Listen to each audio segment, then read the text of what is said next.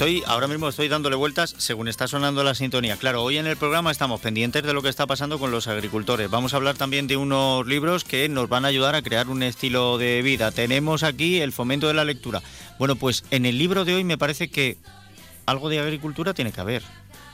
Y de, de estilo y de forma de vida, pues también. Lo van a ver, lo van a ver. Trini Moreno, bienvenida, ¿qué tal? ¿Cómo estás? Pues muy bien, bien hallado. Fíjate, yo creo que al final las cosas vienen y se dan la mano. Ya verás. Si se quiere siempre se busca algo así. ¿Verdad? Bueno, pues vamos a ver. Porque hoy de qué nos vas a hablar, de qué libro. Hoy vamos a hablar de un libro de Rafael Hurtado Gómez Cornejo que habla de Valdepeñas y su título es Crónicas y Romances. Ya está. Es que hablando de Valdepeñas, ahí tienes agricultura, tienes un estilo de vida, las crónicas y romances, además en, en esa ep- ya está, ya está, está todo. Ya está, ya todo cuadra.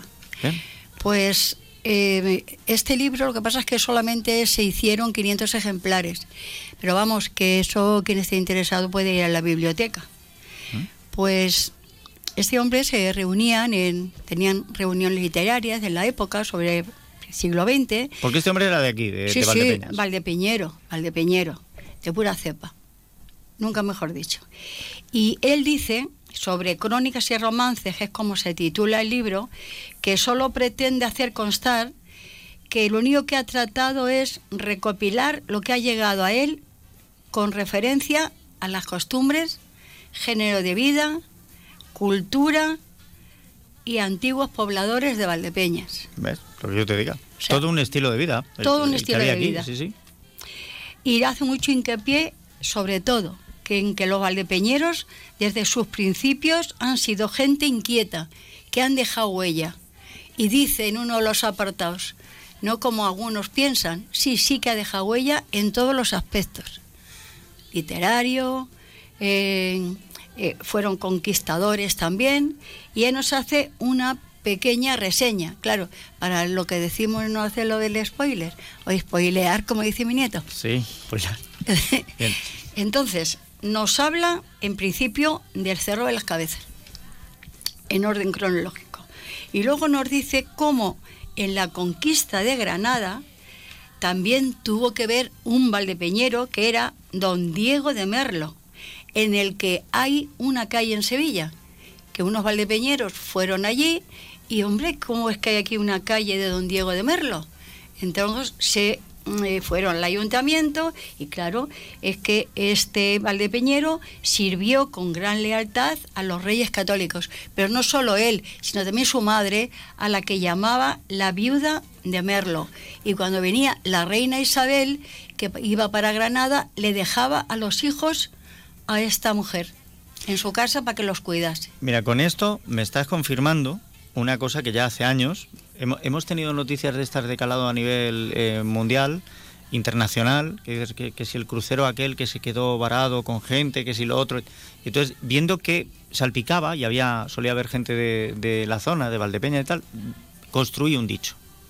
Construí un dicho que es, no habrá un hecho en el mundo entero en el que no esté implicado un valdepeñero. Pues me lo estás confirmando. Me lo estás confirmando. Me vaya pareado que has hecho, bueno. Pues fíjate, esta mujer lo agradecida la reina Isabel, que estaba a Valdepeñas y a la viuda de Merlo, que le dio 10.000 ducados y se construyó la nave norte de la iglesia de la Asunción, porque ella cuando estaba aquí le gustaba ir a misa todas las mañanas, la reina con, con su amiga, con la viuda de Merlo. Otra cosa, eh, haciendo pequeños retazos solamente. Eh, hablando ahora de Bernardo de Balbuena. De Bernardo de Balbuena incluye, pues, un poema de Lope de Vega, yo solo voy a leer un trocito, es en el Laurel de Apolo, que está, hay en la iglesia, hay una, eh, una inscripción, eh, parece ser que es el mármol, donde a ver si a partir de ahora, cada vez que se pase la iglesia, se ve, pasando por la fachada principal, encima de la pila bautismal, perdón, Sí. de la pila bautismal, no, de la pila del agua de antes, y dice, solo he cogido este trocito que es el que viene ahí, dice, y siempre dulce tu memoria sea, generoso prelado, doctísimo Bernardo de Balbuena, tenías tu callado de Puerto Rico cuando el fiero Enrique, holandés revelado, robó tu librería, pero tu ingenio no, que no podía. Por Sí. favor, hay que leer eso. Está, está, está ahí, está ahí, está ahí, sí. Sí, pero Sí. hay que leerlo. Sí, Muchas que- veces pasamos y no... Lo que yo no sabía es que formase parte de un poema de Lope de Vega, Sí, sí, que se llama El laurel de Apolo. El Laurel de Apolo. Pues lo tendremos en cuenta. Sí, sí. Luego también en la conquista de América, también, Valdepeñeros. Don Luis Merlo de la Fuente era un hombre de letras y también empuñó las armas al servicio del rey de España y llegó a ser gobernador y capitán general del Reino de Chile. También le ayudaron sus hijos, Alonso y Juan. Luego yo he indagado y sí, aquí hay calles, por allí, por la Plaza de Toros y por allí hay calles dedicadas a estos valdepeñeros. Caramba. Luego mm, nos vamos ahí, mm, esto es medio leyenda, medio verdad. Antes cuando se en las corridas de toros tenían lugar en la plaza, lo que ahora es la Plaza de España. Sí.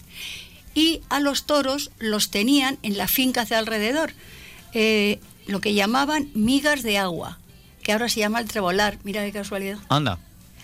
Y desde allí se los traían, ¿ves tú cómo todo va encajando? Todo, todo, todo, todo. ¿eh? Club de lectura, eh, agricultores. Entonces se los traían desde allí y claro, los jóvenes, mm, muchos venían a caballo y otros aprovechaban para, en un descuido, había ahí una, se hacía una capea. Pues aquí hay una leyenda que, que es muy curioso. ¿eh? Este hombre se llamaba El Viruta, que era de Puerto Real y conoció a la Caramba, que era una tonadillera, nacía en Motril, pero se conocen en Cádiz. Bueno, se enamoran, dejan de verse, pero el hombre sigue enamorado de la Viruta, perdón, de la Caramba. El Viruta llega a torear en la plaza de Valdepeñas, lo que es la plaza, como digo, la plaza de España. Y era banderillero y lo mató el toro.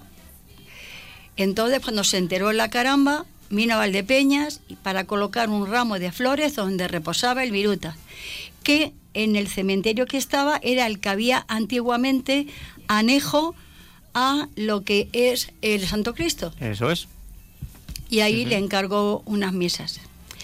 Otra cosa muy curiosa, está muy bien, es pequeñito, pero ¿cómo puede ser que tenga Bueno, tanta? pues por eso, porque son eh, eh, crónicas, romances, cositas cortas, cositas cortas, pero que te dejan ahí la, Sí, la sí. píldora. Y luego hay otra cosa muy curiosa, que hubo una riada en 1888. Sí, y dos molineros se quedaron encima del tejado del molino porque, eh, claro, subió mucho el río Jabalón y no había manera, claro, entonces no había barquitas para ir por ellos. Entonces un muchacho le pidió a Zafra una yegua, un hombre que se llamaba Zafra, y eh, ahí como pudo se subió, parece ser que la gente de la época eh, solo veían la cabeza de la yegua y la de este muchacho como iba tirando, lo salvó. Y lo curioso fue que a los pocos días murió Zafra. De ahí el refrán que dice, llueve más que cuando enterraron a Zafra. fíjate. Anda, que eso no lo sabías. Bueno, pues no, no, no lo sabía. Pues todo esto, todo esto lo van a encontrar en ese libro, Crónicas y Romances, de Hurtado Gómez Cornejo, ¿verdad? De Rafael Hurtado Gómez Cornejo. Eso es, Rafael De- Hurtado Gómez Cornejo. Si quieres te puedo decir. Eh, rápidamente, rápidamente, rápidamente. tiene que ser. Hay cosas muy, muy curiosas que conviene leerlo, como son los fantasmas que había, que eran encapuchados, que iban a sitios pues no recomendables, entonces se ponían el capuchón. Y una de las mujeres que lo vio pasar dijo, espérate, se asomó y le quitó, le quitó el capuchón. Entonces el otro que llevaba un arma tiró al tejado, pero bueno, dos tiros. Y dijo la mujer, cuando quieras vuelves. Evidentemente no volvió a recoger No, el cucurucho. lógico, lógico, lógico. No estaba el hombre como para, para volver. Bueno, pues un libro curioso. Como curiosa será también la pieza que has elegido para terminar. A ver, ¿con qué acabamos hoy? Hombre, hoy acabamos porque el vino es cultura, por supuesto. Sin duda. El vino de Valdepeñas. Ah, Pues con este homenaje al vino de Valdepeñas vamos a terminar. Trini Moreno, que pases buena semana. Igualmente. Y, Sé, sé buena. y eso, y tú que seas bueno también. Yo no. hay un tesoro que brilla